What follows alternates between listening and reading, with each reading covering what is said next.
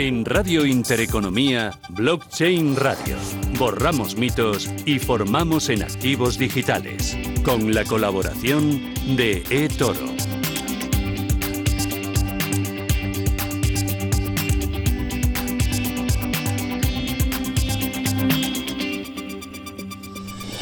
Esto es Radio Intereconomía y arranca aquí una nueva edición de Blockchain Radio. Javier Molina, ¿qué tal? ¿Cómo vas? Buenas tardes. Hola Susana, ¿qué tal? Fenomenal. Hoy esta semana ha estado muy movidita. ¿Dónde estuviste muy movida. ayer? Pues mira, fíjate, estuvimos en una, una fiesta que hacía Cryptan junto a Nash 21 con Rental y Token City, decir que estaba un poco toda la industria, están aquí en el, en el South Summit y súper interesante, ¿no? Porque es ver un poco a toda ¿no? esa generación de, de, nuevas, nuevos proyectos, de gente con ilusión, con ganas, haciendo cosas distintas y bueno, pues eh, de la mano de Cryptan, que, que, sabes que el otro día también por fin ya pues eh, comunicó que se había registrado en el Banco de España, lo cual pues es una muy buena noticia y bueno, decirte, Susana, que vamos a aclarar hoy unos cuantos puntos. Porque ayer estaba yo tan tranquilito tomándome mi vinito y entonces vienen unos chicos y dicen, no, escuchamos blockchain radio y tal. Y, no, ahí a Susana, jo, que bien lo hace y tal. Y dice, ¿cómo se llama ese que está con ella? Y digo, joder, digo, ese, ese soy yo. Y dice, tú, sí, ¿y cómo te llamas? Y digo, no sabe cómo me llamo. O sea que vamos a dejarte en un segundo plano. no tienes que volver a irte de viaje como cuando me dejaste abandonado, porque es que vamos, además eran chicos de Polygon que nos seguían, que escuchaban nuestros podcasts, tal. Lo que, que me seguían, perdón. Perdón, que te seguían, tal. Y dije, esto no puede ser. O sea, ya no solamente tengo que luchar con Kim, por cierto, que me lo encontré ahí. O sea, llego a la fiesta. Y estaba. Y estaba Kim y sin avisarte. Pero vamos. ¿Estaba por libre o qué? Le tienes que dar en corto. Sí, vamos, vamos. Este lo voy a decir. Vamos, ahora, ahora cuando se acerque, verás tú. No, no va a respirar. Bueno, conclusión. Te tienes que hacer notar más. Me tengo que hacer así que tienes que currar más y hacerme caso con las pautas y la escalera. Ahora verás, tú te hacer programas en vez de 8 invitados, te voy a meter 14. Para que luego digas. Estoy temblando. Bueno. ¿Qué tenemos hoy? Pues mira, pues justo vamos a empezar con las noticias con Daniel Ramírez Escudero desde Bean Crypto. Vamos a seguir con Miguel Caballero, que está pasando en todo el entorno DeFi. Vamos a dar un poquitín de debate a todo lo que ha supuesto, ¿no? Pues esta bajada este descenso tan fuerte del Total Value Lock en, todos los proyectos que hay en, DeFi. Seguiremos con Joaquín Matinero, vamos a poner esa nota de regulación, ese pilot de los mercados financieros. Esto, Susana, nos interesa. Vamos a, a partir de la nueva temporada, a partir de septiembre, abrir una, digamos, pestaña especial en, Blockchain Radio, porque ahora sí que ya el mercado financiero clásico se incorpora a la tecnología DLT. Joaquín luego nos lo explica.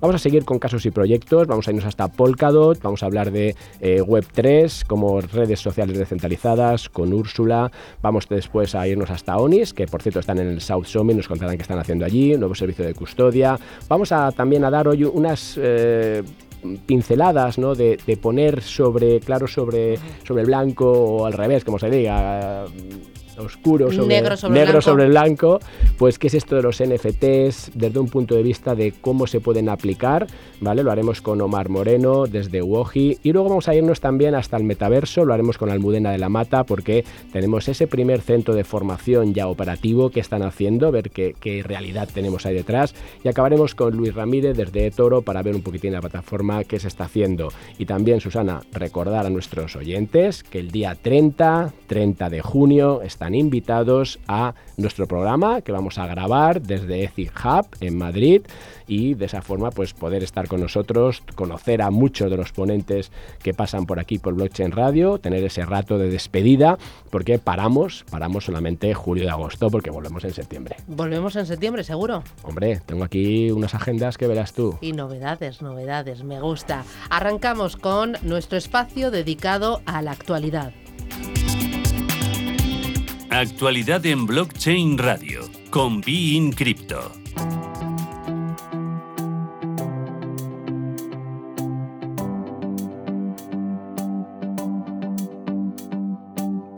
Y con Daniel Ramírez Escudero de Bean Crypto. Daniel, ¿qué tal? Buenas tardes, bienvenido. Buenas tardes a vosotros. ¿Qué tal? ¿Cómo ha ido la semana?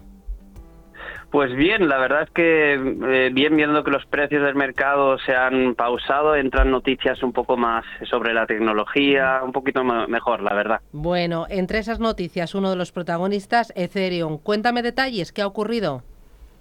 Pues mira, Ethereum ha completado eh, merge en la testnet de Ropsten. Este lanzamiento eh, básicamente se ha aplicado en la testnet más antigua de Ethereum y es un indicativo de que va a haber un cambio, está más cerca el cambio de Ethereum de Proof of Work a Proof of Stake.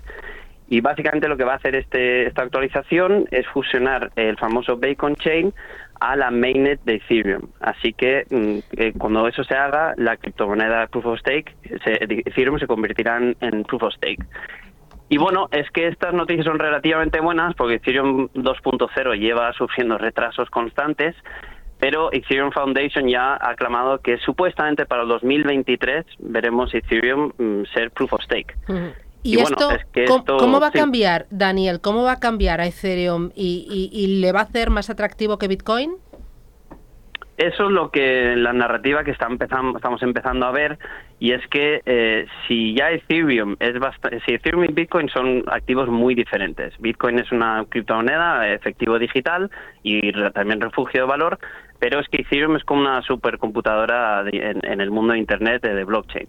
Entonces, si ya el activo de Ether es interesante porque eh, tiene una utilidad, eh, porque todos tienen que utilizarlo para crear aplicaciones, proyectos, ecosistemas, economías, ahora además ese token mm, se va a poder eh, sacarle rendimiento. Así que esto es interesante para el particular, pero yo creo que sobre todo para las empresas, para la, banca. Así que yo no sé cómo lo ves tú, Javier. Sí, podría llegar a, ser más interesante que Bitcoin. A ver, yo creo que esa, esa diferencia que tú haces eh, es, correcta y coincido, Dani, entre lo que es Bitcoin y lo que es Ethereum. Y lo que sí que a lo mejor añadiría a lo que comentabas es cómo van a cambiar esas fuerzas, porque fíjate que si ahora ya dejamos de emitir por minería eh, Ethers y encima los estamos quemando, las fuerzas, la oferta y la demanda ¿Cómo cambiará? ¿Cómo variará? Lo puedes hacer, desde luego, más deflacionario de lo que es, ¿no?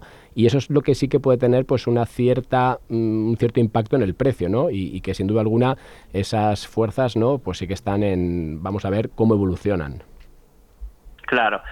Otra, otra cosa que también podría ocurrir, que hay que tener en cuenta, es que si eh, eh, Ethereum podría perder un poquito su descentralización o básicamente, tal vez mejor dicho, el proof of stake podría beneficiar a las ballenas, a, las manos grandes. Pero bueno, es un experimento que todavía queda por ver cómo, cómo culminará. El otro nombre propio de la semana ha sido Solana. También cuéntame qué ha pasado. Pues mira, una, una empresa que revisa parámetros on-chain, DeFi Safety, básicamente le ha puesto a Solana una, un poquito una mala eh, puntuación debido a su riesgo por su, su falta de, en la técnica del, blockchain está un poco incorrecto. Básicamente lo que ha ocurrido es que eh, han revisado eh, varios parámetros y sobre todo lo que ocurrió ya el año pasado es que la blockchain se interrumpió durante varios días. Eso fue ya una cosa bastante importante. Ya es que hay que pensar que una blockchain, la creación de cadenas, es como el corazón que late en un ser humano. Y además de este año ya ha pasado cinco veces más. Entonces, eh, eso es algo muy grave, no solo para particular, que tal vez necesita mover su dinero y no puede porque la cadena no funciona, pero imaginemos una empresa que tiene una economía montada encima y que se interrumpe todo. Así que bueno, es parte de lo que eh, significa crecer muy rápido, que Solana pues tiene estos huecos, pero todavía tiene bastante futuro. Lo único es que tienen que trabajar en su desarrollo. Y el tercero de los temas que hemos seleccionado eh, pone el foco en Estados Unidos porque se ha filtrado un posible proyecto de ley sobre criptomonedas. ¿Qué sabemos? Sí, pues mira, en las redes ha filtrado un documento eh, con, eh, que pone embargado, que básicamente eso es cuando se pasa un documento a los medios de comunicación porque se analiza anteriormente o entre los reguladores y se ha podido ver lo que supuestamente podría ser la regulación de las criptomonedas. Y entre ellas, lo, entre muchos aspectos, lo más interesante es que se ha visto que las finanzas descentralizadas, DeFi y las DAO son las que quedan menos definidas en la regulación. Y es que, bueno, hay que pensar que hay veces que en DeFi, sobre todo, se puede llegar hasta utilizar 10 tokens diferentes, plataformas diferentes, exchanges sin custodia, todo para sacar intereses. Y esto es un auténtico lío, pesadilla para un regulador. Entonces, bueno, eh, todavía tienen que ver por cómo se puede regular eso. Em, y eh, el mismo Banco de Pagos Internacionales ha dicho que es que para supervisar eso habría que crear un ente automatizado mediante smart contracts y oráculos. Así que es bastante difícil viendo la velocidad de, de desarrollo de DeFi. Y bueno, uno piensa si algún día podrá ser regulado o va a ser un poco el sector de cripto que va a ser el Wild West eh, a largo plazo. bueno, pues ya lo veremos. sí, a mí también, oye, me gusta, eh, me gusta. Daniel eh, Ramírez Escudero desde Bin Crypto, gracias por seleccionar y por contarnos las noticias y poner ese punto de análisis. Cuídate, que tengas una feliz semana y hasta la semana que viene. Un abrazo. Muchas gracias, un gusto. Chao, chao. Adiós. Blockchain Radio. Innovación y formación a la vanguardia.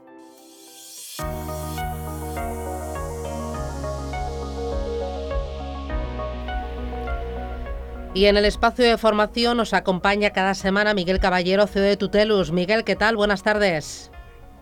Hola Susana, ¿qué tal? ¿Cómo estás? Buenas tardes. Fenomenal, de, jueves, con mejor cuerpo que otros, porque otros salieron ayer. Bueno, yo esperaba a Miguel también en la ah. fiesta de... Javier nos la ha vuelto a hacer. En la fiesta de Cryptan. Te, esperaba, pero no te vi, Miguel. Menos mal que para el día 30... a mí no me avisaste. Pero espera, es que con Miguel lo estoy reservando para que el día 30 sí ah, que venga y que no nos falle. bueno, no me viste Javier porque algunos trabajamos y no nos vamos de fiesta. Claro, claro, pero Bueno, Oye, pero el, el 30 contamos contigo, ¿no? El 30 contáis conmigo, ahí estaré eh, dando el callo y, encantadísimo de estar ese día en, en Ecijab y, celebrar el último programa de la temporada. bueno, prepárate porque Javier ha dicho que sin guion. Ahí como, Pero con tiempos, como una hora de radio. Una hora sí, no, déjame una hora y media, si no, se dan cuenta no después. aquí no mando yo. Lo metemos aquí, quitamos las noticias, salimos nosotros a las tres y ya está. Y ya está, y ya está. Bueno, vamos con la parte de formación. oye, Miguel, hoy quería ahí, nada, ver cuál es tu, tu, visión, ¿no? Porque estábamos justo repasando todo el entorno de DeFi, justo cuando nos pilló Terra estábamos explicando las stablecoins. Oye, eh, el total value lock que tenemos en, en DeFi, si quieres, pasa de 200 240 mil millones de principios de año a, ciento, nada, a 100 mil millones. ¿Qué impactos tiene todo esto sobre esta industria, sobre este crecimiento, sobre esos proyectos? Muy bien. Eh, vamos a ver, aquí eh, has dicho la, última palabra es la clave, ¿no? Es la palabra clave. Eh, por un lado tenemos pues todo el volumen de negocio, la liquidez que ha bajado pues tremendamente, ¿no? Más de un 50% eh, y digamos que todo lo que tiene que ver con el mundo propiamente dicho de la especulación, sin ningún componente, por supuesto, negativo a esta palabra. Y luego tenemos el mundo de los productos, ¿no? de los protocolos, de los que estamos construyendo cosas. Eh, como sabes que no es la primera vez que tenemos este tipo de, voy a decir entre comillas, crisis, ¿no? Caídas, ajustes, bueno, hemos tenido, ya sabes que cada tres años de media más o menos tenemos momentos así que aparentemente es el fin del mundo y luego, pues bueno, cuando vemos la foto en perspectiva, eh, las cosas no son tan graves como parecen. Pues desde ese punto de vista, eh, los, los protocolos y los productos yo creo que no nos estamos viendo afectados. ¿Vale? Desde el punto de vista de que seguimos eh, construyendo, seguimos trabajando. Si, si cualquiera de nuestros oyentes sigue un poco el roadmap de, eh, bueno, pues de desarrollo de productos, pues prácticamente todo sigue igual, solo que pues todos aquellos que, que tenían poco producto, por decirlo así, o muy poco producto y mucho marketing, pues obviamente esa gente se ve más afectada, ¿no? Eh, y es lo mismo que ha ocurrido históricamente hablando en el mundo startupero. Eh, las épocas gloriosas donde había muchísima liquidez, las empresas tenían futbolines, ¿verdad?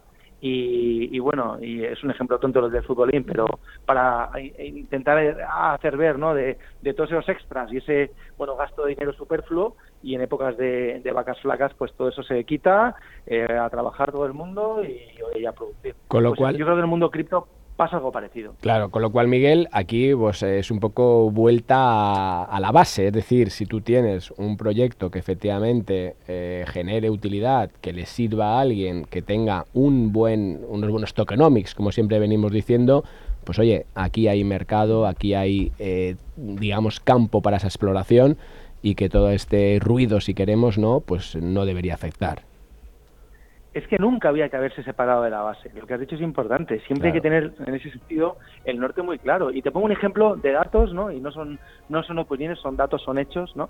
Eh, desde que emitimos el TUT, ¿vale? Bitcoin ha caído un 60%. Pues desde ese mismo día, el TUT se ha revalorizado un 40%. Es decir, Bitcoin menos 60, TUT más 40.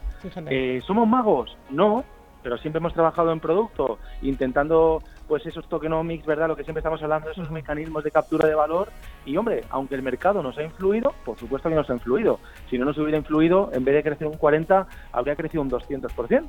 Pero bueno, nosotros, como tú decías, pues seguimos trabajando con las bases muy claras y, yo creo que en general pues los protocolos, los productos, los que tienen claro hacia dónde tienen que ir, no se tienen que preocupar eh, de que si el mercado sube o el mercado baja. Esto al final es una montaña rosa, es inevitable y hay que saber convivir con ello. Un 40% arriba el TUT. Enhorabuena, Miguel Caballero desde Tutelus. Gracias y hasta la próxima. Un abrazo. Gracias, un abrazo. Adiós.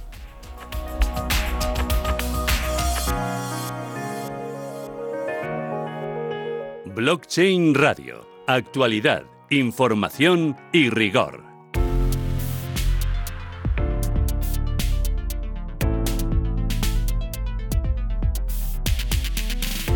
Y nuestro invitado es Joaquín Matinero de Roca Union. Joaquín, ¿qué tal? Buenas tardes. Hola, buenas tardes. Ayer apareciste sin avisar. Ayer aparecí sin avisar. Las sorpresas se llaman sorpresas. Pero prométeme que no estabais compinchados para hacerme a mí el vacío. La verdad es que, mira, ese es el daño colateral. Que el que no nos avise a mí, al final implica que no te avisa a ti. Con lo cual, Susana, tú también deberías estar en mi lado. No, no, no, no, no, no, ¿eh? no, Es que tú me deberías de haber avisado a, mí y no ir por libre. Yo te mandé la foto enseguida, te dije, oye. No, no, pero tenías que haber dicho que voy. He localizado al enemigo, te dije. Lo tengo delante.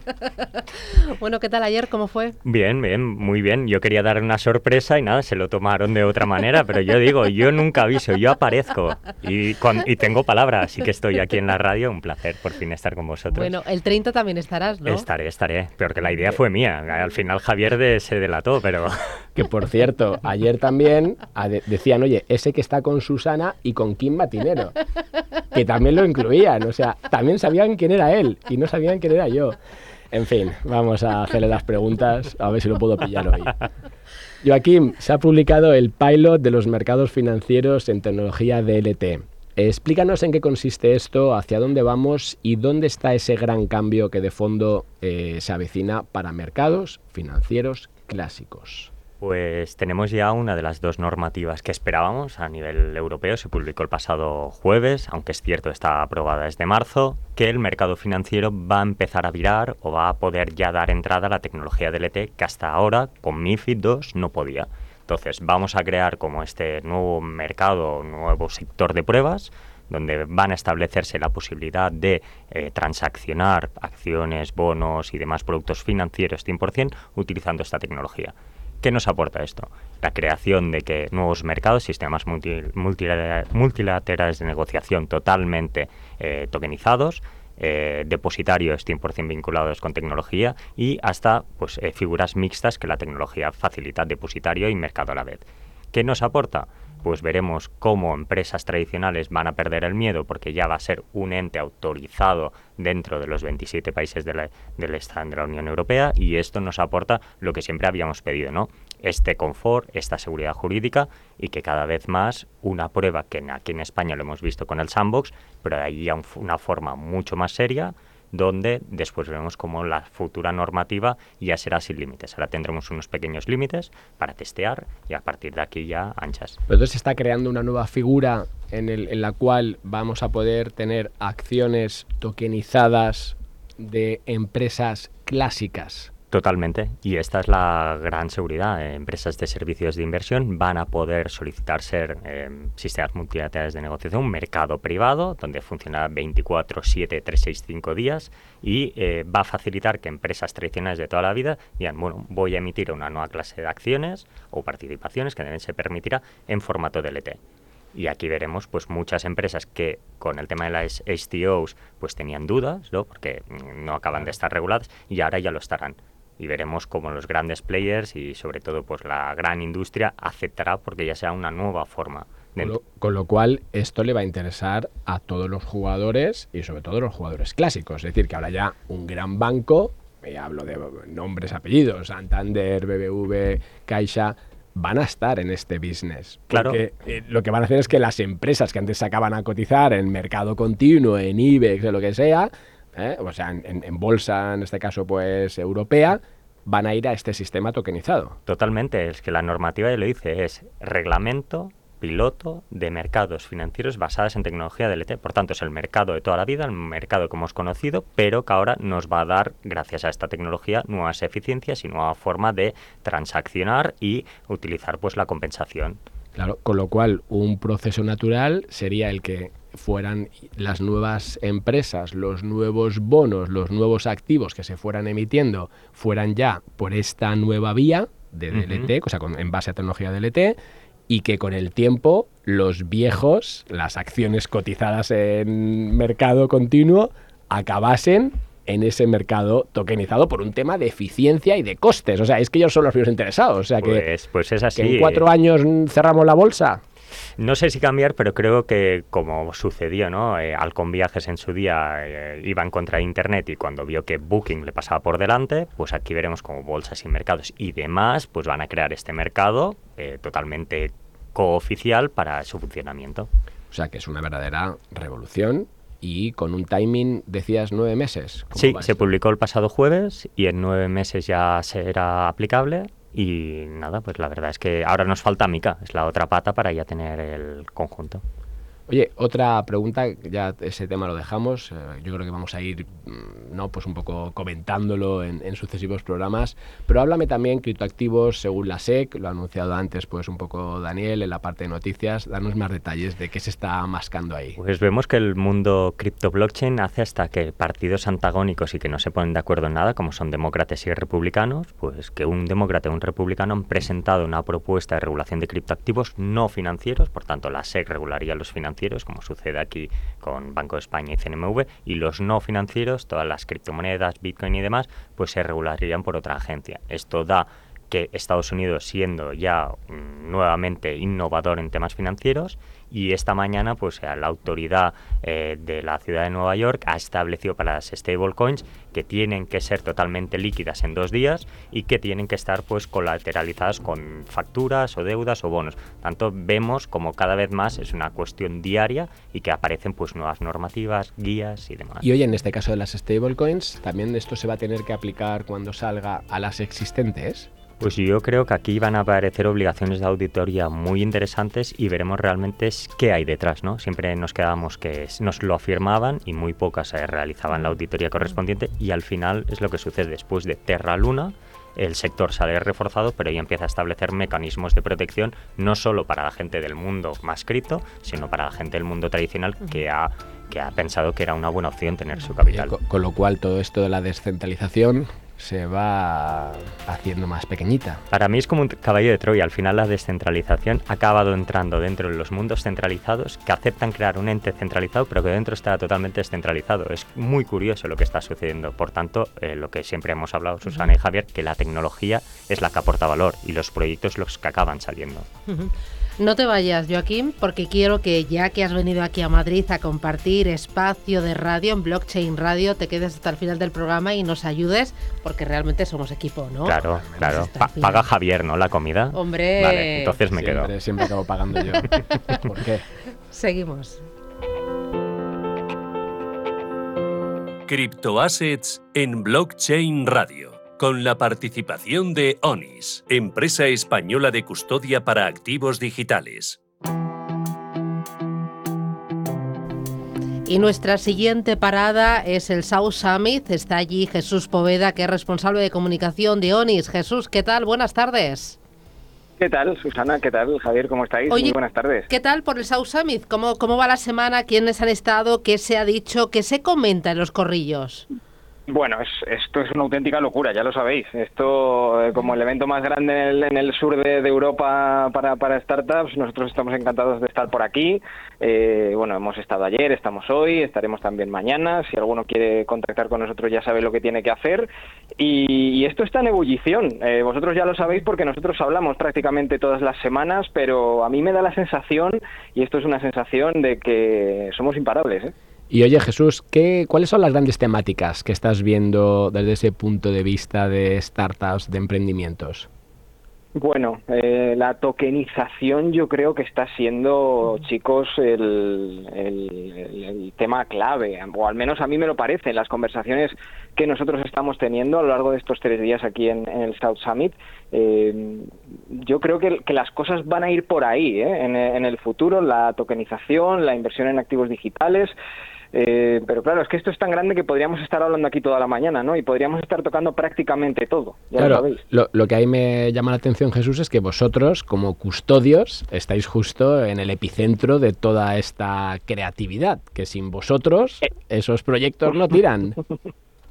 Tal cual, tal cual, porque claro, eh, al final ya sea, ya estemos hablando de tokenización, ya estemos hablando de stablecoins, ya estemos hablando de cualquier tipo de criptomoneda, en el centro de todo está la piedra roseta, que es como a mí me gusta llamarlo, ¿no? que es precisamente la custodia. Es decir, eh, esto puede estar en cualquier sitio, pero si queremos conservarlo, si queremos no perder ese valor, si queremos no estar expuestos, eh, hay que contar con un, con un custodio como en este caso es Sonis y obviamente eh, nosotros eh, lo estamos estudiando, lo estamos guardando en nuestra caja fuerte, por decirlo de esa manera, que, realmente no es otra cosa que nuestra cold vault de alta seguridad de estándares bancarios, para precisamente eso, que, que los usuarios no pierdan eh, todo su, valor. Y ahí Jesús, lo que acabamos de comentar con Joaquín, que Joaquín, si quieres también aquí preguntar, siéntete libre, ya sabes que aquí como haces lo que quieres, pues también intervienes. es que Jesús, tenemos a Joaquín Matinero, que se me ha colado aquí en el, en el, en el estudio. Entonces digo, oye, ya que está por aquí, que por lo menos también aporte, ¿sabes? Porque al final voy a, pagar La, la, comida y no va a decir ni mu, ¿no? Pero bueno, decíamos con él... Y encima yo no voy a comer. Y encima te vas a comer. Decíamos Jesús con, con Joaquín que se ha publicado ese pilot de los mercados financieros en tecnología DLT. Entiendo que eso os impacta de lleno porque estamos diciendo que los grandes jugadores clásicos, ahora sí, ya sin Bitcoin, ya sin Ether, pero sí con la tokenización de esos nuevos proyectos que tú estabas comentando, van a tener que tirar de vosotros. Eh, pues lo has dicho tú. O sea, yo no, no, voy a, no voy a incluir prácticamente nada más. Esto nos afecta de lleno. No tengo nada que ver con eh, Onis, ¿eh? lo digo, pero, pero me, me, parece ¿no? Que, que, al final muchas veces hablamos de esto del custodio, incluso en el mercado clásico, que muchas veces como que no se entiende, ¿no? Que pinta al final ese, ¿no? ese depositario, pero es que ahora eh, en el entorno digital, de activos digitales era como aún más raro. Oye, ¿para qué yo al final mis bitcoins los tengo yo aquí en mi, en mi layer y ya está?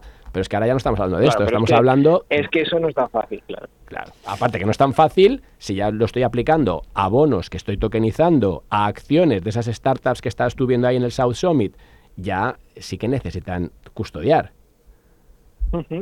Eh, lo necesitan además para estar también dentro del entorno regulatorio, Javier. Es decir, con, un custodio tú te estás asegurando el hecho de que... Eh, todo aquello que se transacciona, vamos a, vamos a decirlo así, a través de, ONIS en este caso, eh, y el Banco de España lo reconoció hace bien poquito, eh, vosotros lo sabéis porque os lo, os lo contamos, eh, bueno, pues el Banco de España lo que hace es asegurar, de alguna manera garantizar que las cosas se están haciendo bien por nuestra parte, que, que, cumplimos con toda la normativa vigente y la que está por venir, a la que también nosotros ya nos estamos adaptando.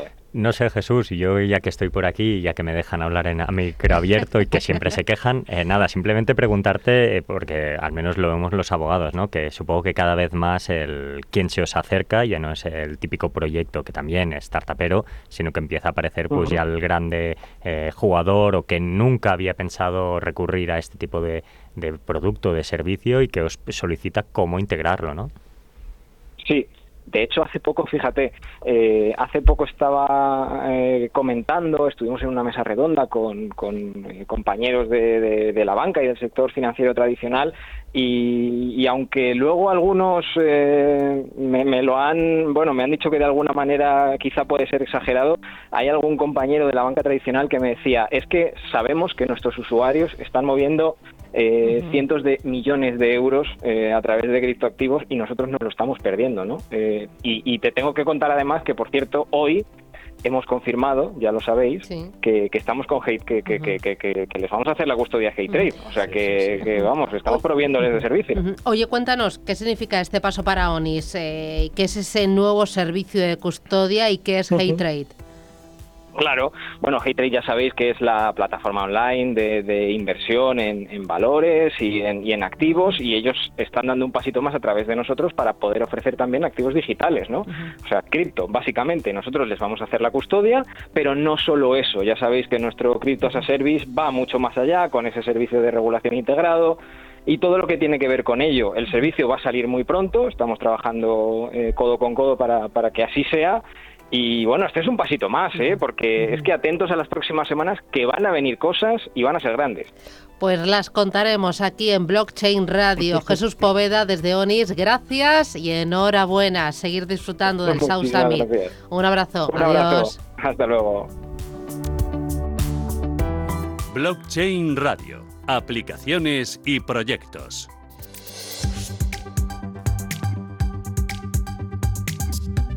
Nuestra siguiente invitada es Úrsula O'Quintons. ¿Cómo se dice Úrsula? Hola, es Úrsula O'Quintons. Pero no te preocupes, porque nunca espero que nadie hable. Ah, ¿De dónde eres, Úrsula? Yo soy, bueno, nací en Chile, pero me crié en Estados Unidos. Mi padre, mi madre es chilena, pero mi padre no. Mi padre es, su abuelo es irlandés, su madre vasca y una mezcla. Y de vez en cuando vive justo enfrente de mi portal. Vale, vale. de vez en cuando, porque da más vueltas que, vamos, que, que Joaquín. Úrsula, si no te trata bien el vecino de delante, dímelo, ¿eh? que con Mónica lo arreglamos rápido. Es verdad, no, pero es verdad, me ha tocado mucho esta Oye, entre viaje y viaje... Eh, Polkadot y Project Habéis lanzado eh, o habéis cerrado una alianza para intentar implementar el protocolo de redes sociales descentralizadas. Cuéntanos qué es esto, qué significa. Es verdad, bueno, esto comenzó hace justamente un año. Eh, yo estaba en Nueva York y me presentan a Frank McCourt. Frank McCourt, para los que no sabéis, es un hombre muy conocido dentro del mundo real estate en, Estados Unidos y fue el dueño de los Dodgers, el, equipo de béisbol, que es, es, como el Real Madrid, o sea, como marca. Eh, para que os hagáis una idea en Estados Unidos. Y Frank, eh, un hombre muy interactivo, muy curioso, me comentó de Project Liberty eh, y yo organicé una reunión con Gavin Wood, que es el fundador de Polkadot y uno de los cofundadores de Ethereum, y nos contó él eh, las ganas y las ansias que tiene de poder arreglar el, actual problema de social media. Sobre todo en Estados Unidos comenzó este debate hace dos años con Cambridge Analytica, con Facebook. Luego la última historia ha sido Twitter con Elon Musk, esta saga de que compra y no compra Twitter y al tiempo de que la prensa cada vez le va dando más palos a lo que son las redes sociales. Y ellos estaban buscando distintos blockchains y se han decidido por construir una parachain, una parachain que es una blockchain soberana dentro del ecosistema de Polkadot, que es una capa cero. Y este proyecto lo anunciamos hace justamente dos semanas en Davos y la parachain va a estar lista dentro de tres meses. Pero mientras tanto, se sigue trabajando con equipos tanto en California, los equipos tecnológicos y Berlín, porque es una integración, no todo va a ser blockchain, ¿eh? Esto también dejémoslo claro. Y ahí, Úrsula, todo, todo. Úrsula, en, en, un minuto, ¿qué viene a cambiar todo esto? Cuando estamos hablando de redes sociales descentralizadas y con este paso que estáis dando, ¿qué, ¿qué viene a cambiar? ¿Cómo nos va a afectar o cómo nos puede beneficiar a nosotros como usuarios de esas redes sociales? El principal cambio es el modelo de negocio el actual modelo de negocio de las redes sociales es centralizado. tú eres el producto dentro de la red y tus datos son un asset económico para vender. Entonces, es una red descentralizada, cambia. O sea, ya tus datos son tuyos, ya las empresas que utilicen estos eh, protocolos eh, no van a utilizarte a ti como un, un commodity. Y lo otro que cambia, y esto es muy importante, son los algoritmos. Eh, los algoritmos actualmente en las redes sociales, eh, uno cree que entra Facebook es libre, pero la realidad es que entra mucha publicidad dirigida, tanto en términos políticos como comerciales, y eso también cambiará. El algoritmo de consensus no da el mismo algoritmo que te puede dar ahora mismo Facebook o Twitter o TikTok. Con lo cual es y Twitter tiene un proyecto un paso, Úrsula, hacia la Web 3, como la conocemos o como la queremos eh, un poco soñar, ¿no? Exacto, tal cual. Es, es, una evolución dentro de esta Web 2 descentralizada a una Web 3 descentralizada. No es una tarea fácil porque tú bien sabes, Javier, que requiere muchísima integración tecnológica, pero de momento, por eso os digo, no todo tiene que ser blockchain. Parte del proceso, sobre todo la parte de algoritmos de consensus, van a ser en blockchain y la economía, los modelos económicos dentro de esta tokenización descentralizada. Pues, Úrsula, enhorabuena y grandes éxitos. Hasta la próxima. Adiós. Muchísimas gracias. Un beso. Hasta luego. Chao. Ideas de inversión en blockchain radio, con la participación de Rental, la plataforma de inmuebles tokenizados.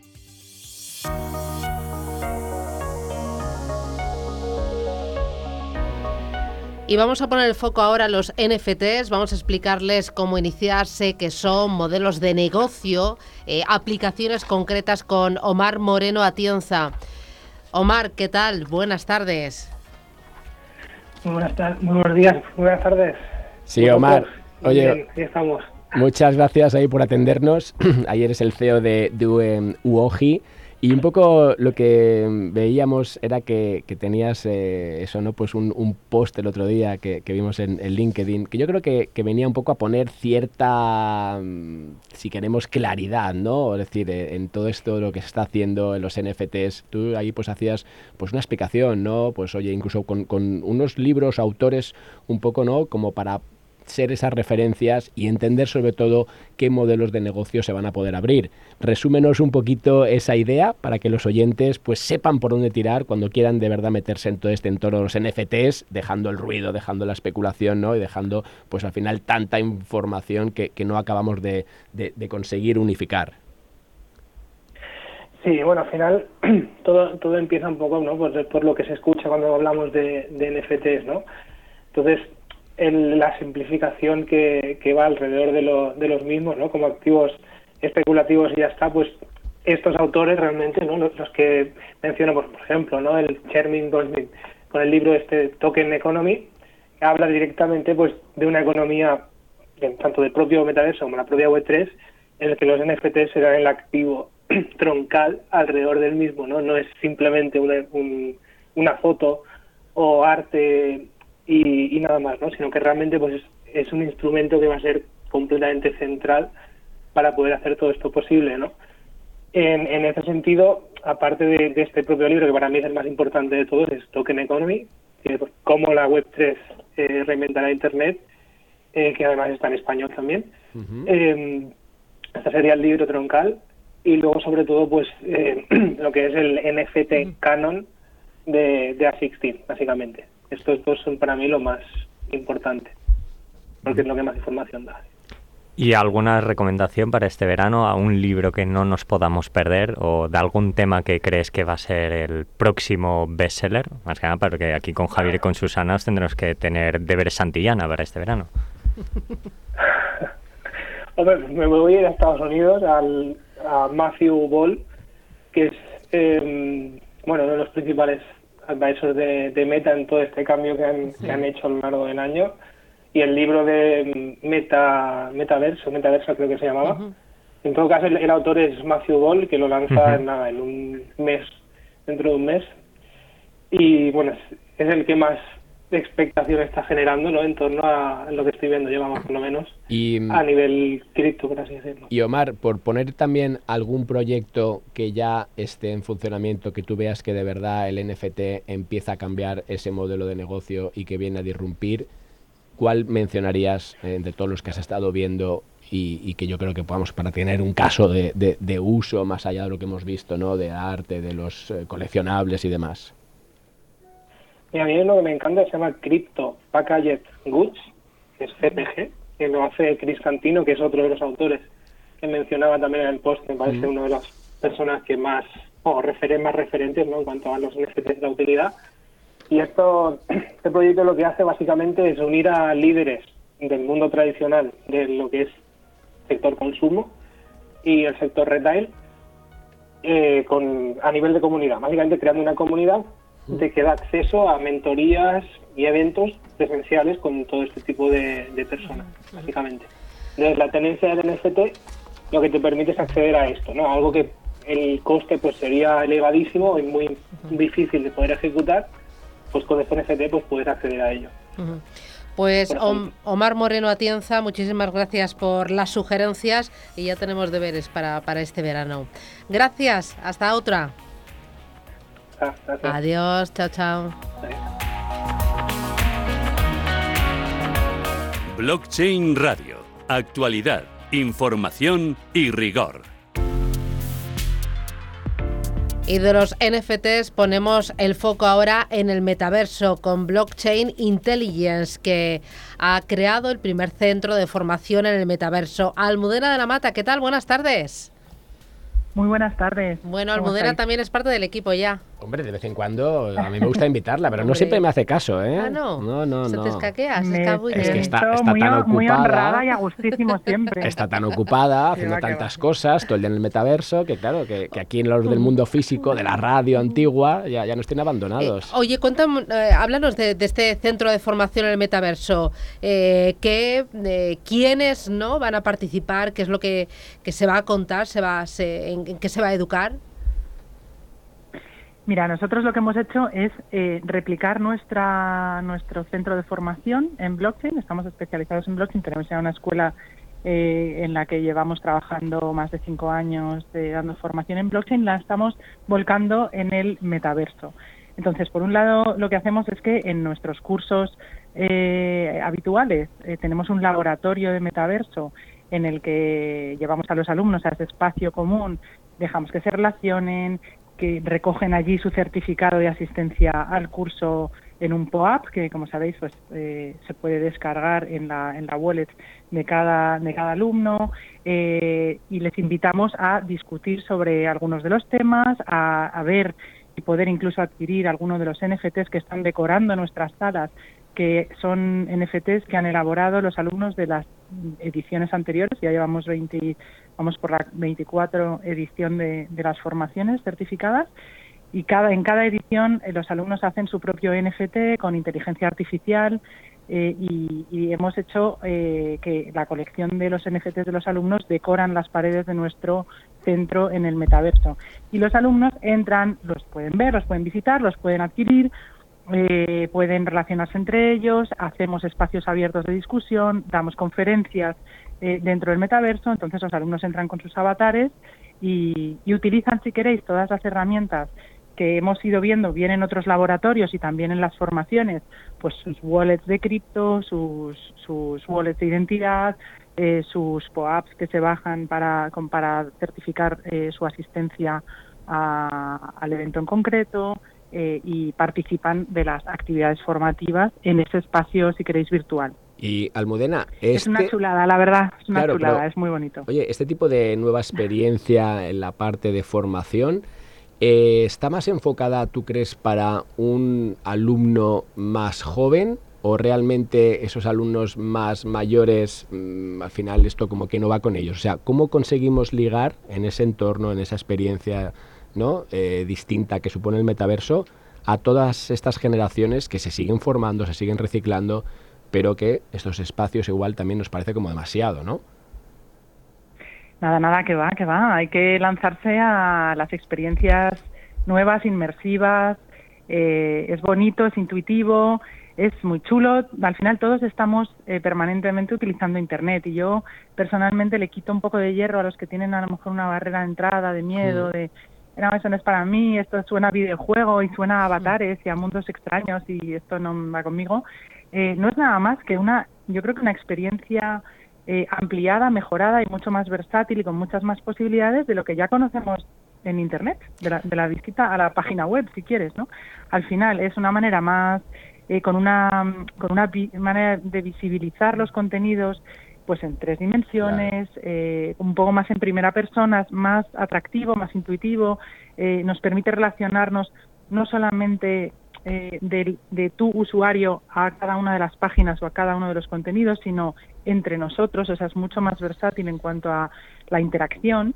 Por tanto, nosotros también generamos en nuestra, nuestro centro en el metaverso esa interacción entre los propios alumnos, los alumnos con los profesores, eh, sí, si quieres un poco a través, o, o, sea, la manera de visibilizarlo, de hacerlo es a través de tu avatar, pero en el claro. fondo eh, tú estás comunicando, tú estás hablando eh, y, y, tienes acceso a esos contenidos de una manera mucho más atractiva mm, de lo que puede ser una página web en dos dimensiones. Sí, yo creo que no hay que, no hay que, yo creo que no, no hay que para nada no. que tener miedo. De hecho, no. eh, la verdad, nosotros últimamente estamos teniendo eh, alumnos más jóvenes, pero la media es el profesional senior eh, que tiene o bien quiere desarrollar una visión estratégica o ya tiene negocio o quiere ampliar mm, o, pivotar sus modelos de negocio utilizando blockchain o en la web 3.0 y no es un público precisamente joven, ¿eh? es un público más bien eh, muy entrado en años y no hay ningún, ningún problema y, hasta ahora que tampoco llevamos tanto tiempo en el metaverso, eh, pero los que los que han entrado en la última edición y, desde que la hemos abierto, al final que va emocionados, emocionados y disfrutando como locos y, es simplemente mucho más divertido, más inmersivo, más agradable visualmente y, con muchas más posibilidades de relación con múltiples partes. Pues enhorabuena por el paso que estáis dando y a seguir formando Almudena de la Mata desde Blockchain Intelligence. Gracias y hasta la próxima. Feliz jueves. Muchísimas gracias a vosotros. Adiós. Blockchain Radio. Actualidad, información y rigor. Y en este último bloque ponemos el foco en los criptoactivos. Luis Ramírez es Senior Account Manager en eToro. Luis, ¿qué tal? Buenas tardes. Hola Susana, hola Javier, buenas tardes, ¿cómo están? Eh, oye, ¿cómo se han comportado los criptoactivos en la última semana? ¿Me puedes hacer un pequeño balance con las, eh, los activos digitales más importantes y sus movimientos? Claro, mira, va breve breve mm, resumen. En la última semana los precios se mantuvieron estables. En este caso, Susana, el Bitcoin está consolidando los precios en los 30.000 desde ya hace varias semanas. Lo que te haría pensar, eh, lo que nos haría pensar en este caso, que el, lo peor del cripto invierno ya habría pasado. Pero como siempre, hay que saber andar con cuidado en estos en estos activos. Sabes que estamos, hay algo que estamos necesitando mucho, eh, Javier, eh, Susana, eh, actualmente son buenas noticias, la verdad, buenas noticias, buenos proyectos que sean positivos, porque en el caso de Ether, por ejemplo, hay una incertidumbre en, en el entorno de la fusión, que es, hay una incertidumbre bastante grande. Es probable que esto continúe así con este miedo que hay actualmente en toda la comunidad de criptoactivos. Dato curioso que voy a aprovechar, Susana, para poder dar a los oyentes, es que ustedes sabían que Ripple, eh, perdón, no Ripple, Trump está rentabilizando este año un 8%. eh, esto podemos decir que es debido a los proyectos de stablecoin que, que, están, que, que está teniendo. Y todos sabemos que Tron no tiene la comunidad más grande de todas, pero imagínate, que es aquí donde quiero dejarlos pensando un poco, que Ether, que es en este caso una comunidad mucho más grande, empiece a sacar también nuevos proyectos o que los proyectos que ya tienen empiecen a funcionar. Entonces, eso es lo que estamos actualmente necesitando, Susana. Nuevas eh, noticias positivas. Eh, estas, eh, al menos la volatilidad y también la necesidad de noticias positivas, ponen de relieve que los activos digitales cada vez suscitan más interés. ¿Qué tokens estáis incorporando a la plataforma de Toro? ¿Qué novedades tenéis? En la plataforma de Toro eh, es importante aclarar que la comunidad la verdad que está creciendo mucho y esta comunidad está demandando mucho. La última, los últimos tokens que estuvimos agregando fueron de, hecho gracias a la comunidad.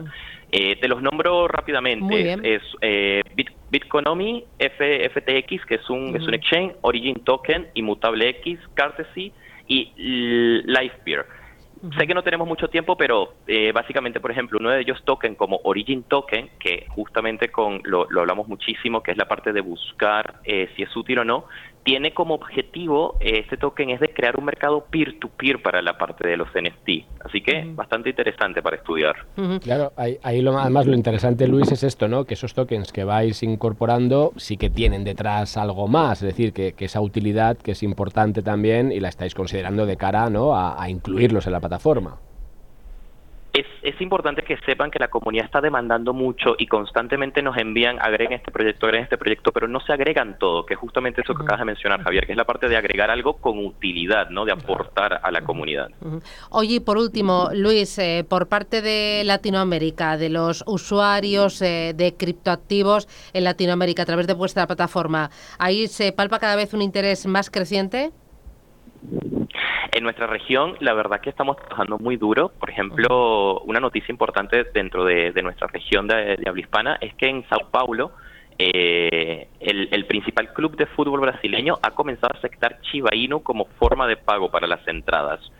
Esto claramente es un avance eh, importante y de hecho Brasil se está convirtiendo en un centro vital para los criptoactivos. Eh, además, lo dejo como recordatorio de que no solo Estados Unidos o Reino Unido o Europa están participando en grandes ciudades de cripto, sino que también Latinoamérica es un actor muy serio e importante y la verdad que no habría que ignorarlo. Muy bien, pues Luis Ramírez desde Toro, gracias y enhorabuena por esas novedades. A seguir trabajando y a seguir creciendo. Fuerte abrazo. Gracias. Bueno, que nos queda muy poquito tiempo. Sí, y la verdad es que, vamos, me, he, quedado, me he quedado pensando con lo que hemos hablado con, con, Joaquín, con todo este cambio para el mercado financiero clásico. Tú y yo, Susana, que venimos de ahí, es decir, y, es una de las cosas que yo siempre decía, que se iba a tokenizar todo, que no iba a tener ningún sentido pues que tuviésemos acciones o teníamos un mejor sistema, con menos eficiencias, con mayor eh, trazabilidad, más barato, ¿no? Para, para negociar. Con lo cual, eh, Kim, ahí se te abre a ti de punto de vista legal, vamos, tienes un montón de trabajo porque entiendo que ahora pues son esas entidades que, que van a querer meterse ahí. Todo el mundo, y creo que vosotros también un poco como nos tratamos, ¿no? De cuando empezasteis a hacer un poco la evangelización y con este programa que ya lleváis pues ya unos cuantos explicando el tema y que no era una cuestión de hablando rápido y mal de moneditas de humo, de sube, baja el token y poco más, sino que hay tecnología, que hay sector y que ahora empiezan a entrar, pues como sucedió en su día con Internet, ¿no? Gente reacia, ve realmente el potencial y el día de mañana no sabrás si compras una acción tokenizada o una acción normal porque las aplicaciones harán todo mucho más fácil. Por tanto, a vosotros se os viene también una, una etapa divertida. Aquí verás, a Susana le voy a poner programas de una hora con 14 invitados. No, pero, pero, pero, una pregunta, será el programa de Susana con, ¿no? Sí, bueno, ya sabes que yo soy aquí un, un anexo, o sea, yo, yo, no pinto ni corto. Aquí la Aquí la parte core soy yo, ¿no? Y tú eres el satélite. Sí, yo voy por ahí. Mira qué mono este, ¿no? Aquí me lleva la maleta, tal. En fin, siempre... Bueno, pues porque se nota aquí eh, quién marca los ritmos, los tiempos eh, y al final con los invitados, ¿quién trata? Sí, cuando no vengo, si, nadie me echa de menos, ya lo sé. Ah, no es así. Que normal que mi madre me escucha y, dice, mira, y luego cuando acaba el programa me llama, me dice, oye, qué bien lo habéis hecho hoy, qué bien lo habéis pasado. Oye, pero Susana, fenomenal. ¿eh? Claro. ¿Sabes que hasta A ti mi te dirá madre... como en mi casa, si ya te tenemos en directo. Claro, dice, ya estoy cansado de oírte, ¿no? Pero bueno. No sé, creo que es súper interesante todo lo que viene y, eso sí que dejarlo, porque también ahí Joaquín aquí estallamos en tiempo, pero qué oportunidades laborales se, están abriendo, ¿no? Es decir, pues, eh, casi, casi todo. Así, yo estoy viendo, sobre todo, tema de comunicación. Va a tener que haber mucha gente que lo explique al gran público, no solo los expertos. Por tanto, va a tener que haber gente la gestión de redes, temas financieros o contables, todo el tema de las declaraciones de renta. Veremos aparecer muchas empresas. Y a sectores tan tradicionales como el mundo del derecho, pues también entran. Creo que todo el mundo eh, va a estar vinculado. Y lo mejor es que nosotros lo estamos viviendo y lo estamos contando. Joaquín, un placer. Que encantada que cuando quieras. es veo el 30, si tampoco no. Eh, Pero si nos quieres dar otra sorpresa, nos dejamos. Ya ¿eh? sabéis que yo apareceré sin avisar, aunque a Javier no le gustan las sorpresas, pero lo siento, yo soy así. Que nos vamos. Blockchain Radio. Solo falta que ni siquiera se despida de mí. Pero www.blockchainradio.es. Gracias, gracias Javier. Ánimo, paciencia y hasta la próxima semana. Adiós, feliz día. La inversión en criptoactivos no está regulada. Puede no ser adecuada para inversores minoristas y perderse la totalidad del importe invertido.